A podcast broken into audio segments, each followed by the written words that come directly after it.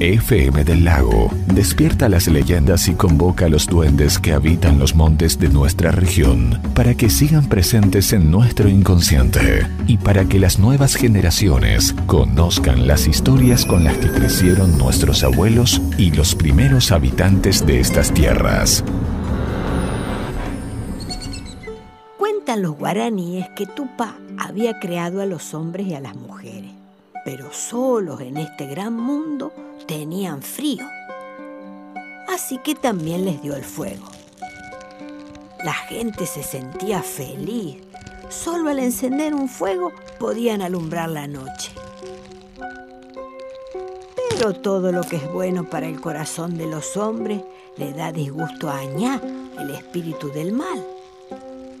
Cuando Añá vio cuántos calorcitos encendían esos fuegos, se puso a soplar sopló hasta que los apagó a todos. En la oscuridad total, Aña, el espíritu del mal, se sintió de fiesta. Pero allá estaba Tupá, que es Dios, y ese espíritu de trueno. No puede acabar con Aña, pero puede darle pelea. Por eso inventó los isondúes, los bichitos de luz.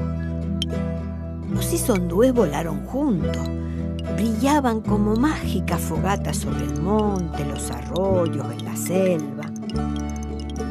Tras ello fue Añá engañado. Soplaba y soplaba, pero las luces de los isondúes no se apagaban.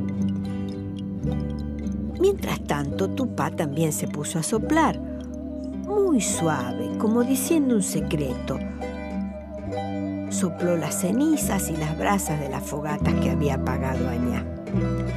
Y así volvió a encender los fuegos de los hombres. ¿Qué hizo Añá? Añá está rabioso todavía, mientras sopla y sopla y no puede apagar los isondúes creados por Tupá.